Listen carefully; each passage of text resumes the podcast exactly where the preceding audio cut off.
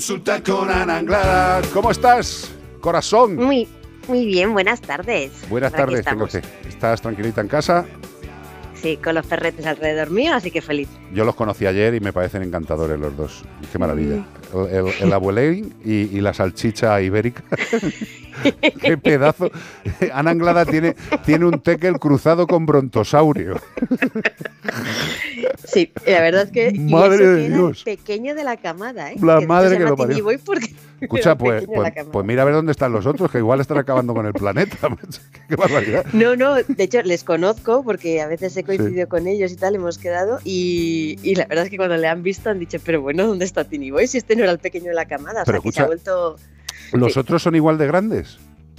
Sí, La madre sí, un pelín, o sea, las hembras un poquito más pequeñas Hombre, ya, ya, ya. y los machos, pues más o menos. No, es que el tekel de pelo duro de Ana Anglada, perdóname, es para una exposición. O sea, que el perro se ponga ahí quieto y vacila a la gente. Dice, yo soy grande, soy un tekel, soy un tekel de pelo duro. Madre de Dios, qué, qué- qué- qué- qué- qué maravilla de animal. Oye, eh, como tú bien sabes, aquí las órdenes las da Beatriz Ramos. Y Por supuesto. Ahora mismo se han ido a por café, eh, ella y Iván Cortés, están ahí peinándolo.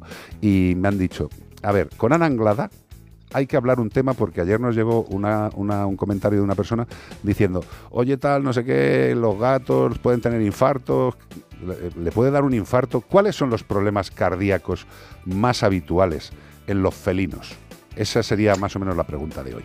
Sí, sí, porque a ver, lo que entendemos por infarto en humanas, en personas, realmente en animales no está tan descrito, o sea, porque realmente en personas se considera un infarto cuando hay una, mm, un trombo en una coronaria, que es una de las, vena- de las arterias perdón, del- de, que, que rodean al corazón y que nutren, por así decirlo, al corazón, ¿no? Ajá. Eh, y en, en perros y en, y en gatos no se ha descrito tanto.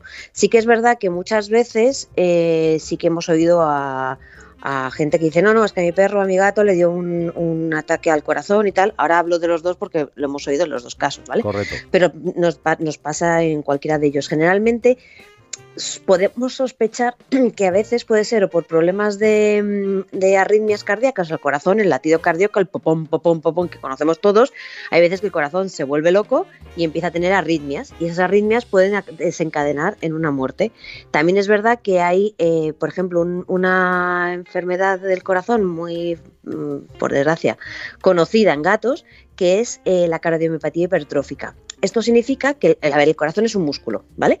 Y ese músculo, eh, igual que si tú vas al gimnasio y te pones a hacer pesas, el- eh, tus músculos se hipertrofian, que se llaman, que es- aumentan de tamaño, Ajá. el corazón del gato por determinadas causas, por temas genéticos, por hipertensión, por hipertiroidismo, bueno, por un montón de causas, puede aumentar el tamaño del corazón. Pero el tamaño del corazón, o sea, nosotros cuando hacemos, por ejemplo, bíceps, el bíceps eh, lo que hace es que aumenta hacia afuera, ¿no? O sea, tú ves el típico tío con el bíceps hacia arriba, pues, Sí. pero en los, en los gatos, en este tipo de, de problemas de corazón, el corazón no crece hacia afuera, sino que el tamaño del corazón se mantiene igual, pero el músculo crece hacia adentro. Para, Con lo que para que la gente nos entienda, pensando y todos tenemos en la mente lo que es un corazón que tiene cuatro agujeros, cuatro cavidades, pues imaginaos que esas cuatro cavidades es como una película de estas de, de- de buscar tesoros en la que de repente pues están ahí dentro de una cueva y las paredes se le empiezan a cerrar encima. Eso es. Eso justo. sería más o menos lo que pasa en el corazón. Las paredes internas son las que crecen hacia adentro y eso evidentemente da un problema circulatorio global porque Claro. está entrando menos sangre y tiene que moverse más rápido para satisfacer eh, las necesidades del cuerpo. Sí, y además es que eh, el- precisamente el que entre menos sangre hace que la sangre que queda antes de entrar, Ajá. es que, es que explicarlo de forma no científica a veces es complicado. No, no, ¿eh? vas muy bien, vas Eh, muy bien. Lo estoy entendiendo yo, con lo cual eh, se lo entiende la, la totalidad de la población. Yo doy el criterio de mente baja, o sea que tú tira. Vale.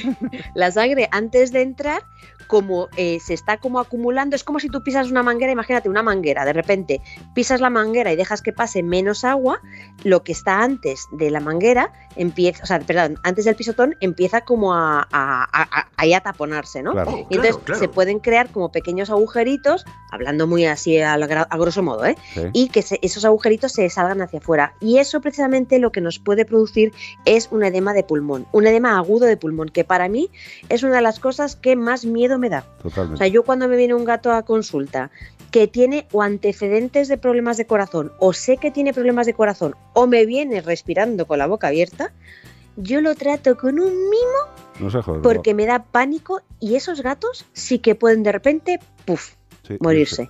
De repente además, ¿eh? Y dices, eh, te pueden, mucha gente te dice, pero ¿qué ha pasado? Si estaba perfecto. Bueno, aquí es cuando más, aún más, soy muy pesada con lo que los gatos son maestros escondiendo todos sus síntomas, pero en los problemas cardíacos es brutal. Entonces, em, ¿qué hacemos nosotros en la clínica siempre? Cuando escultamos a un gato, por ejemplo, si tenemos, escuchamos un soplo, pues hacemos un ecocardio.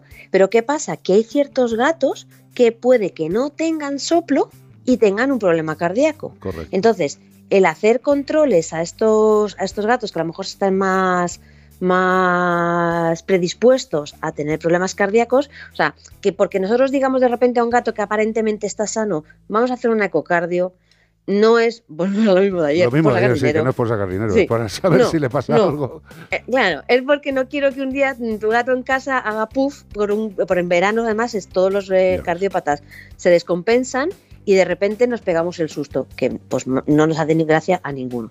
Entonces, al final, em, para concretar un poco, eh, problema, uno de los tips más típicos es la cardiomiopatía hipertrófica, que era lo de que las paredes de la cueva se van a hacer... Efectivamente, que si un gato está respirando con la boca abierta puede ser un síntoma, perdón, de eh, problema cardíaco. A ver, si se ha pegado cuatro carreras y estamos en pleno agosto en Madrid, pues a lo mejor no es por eso. ¿vale? Pero bueno, siempre por si acaso y que eh, hagamos controles cardíacos a animales mayores que podamos tener sospecha de, bueno, que el veterinario te diga que pueda tener sospecha de, problema de corazón.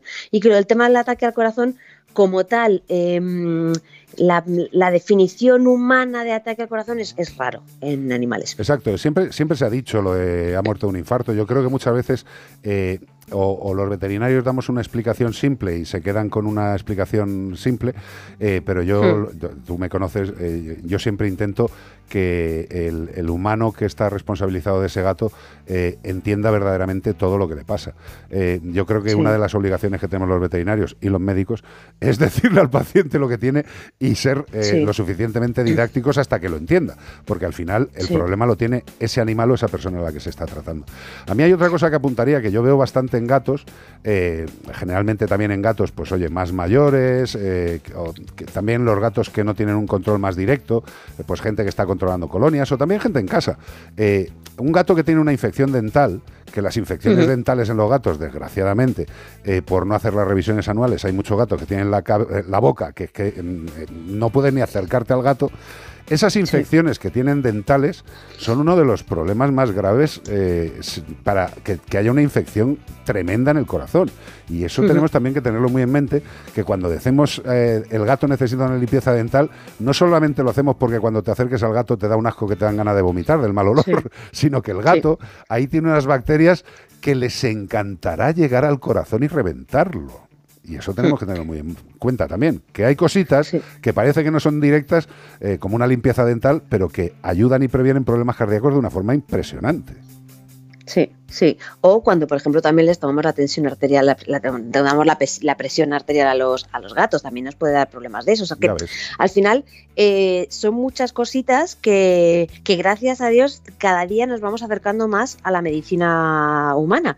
De hecho, hay, hay médicos de humana que dicen, yo quiero tener a un veterinario a mi lado porque me ayuda un montón. O sea que hasta ese punto. Entonces, cuando decimos de hacer cosas, que la bolita mágica, yo todos los años lo pido por Reyes, no nunca me ha llegado, pero Es verdad. Oye, lo de la colaboración esta que has dicho, fíjate, eh, yo ya tengo un poco casi más años que la tos, pero cuando estuve en el Ramón y Cajal, eh, yo estaba en traumatología y los traumatólogos, claro, comentábamos muchas cosas porque yo evidentemente utilizaba un material, unas placas mucho más pequeñitas, las que ellos utilizan generalmente si hace falta en pediatría, pero yo las usaba porque ese tamaño es el que nos viene bien. Imaginaros una fractura de la patita de un chihuahua.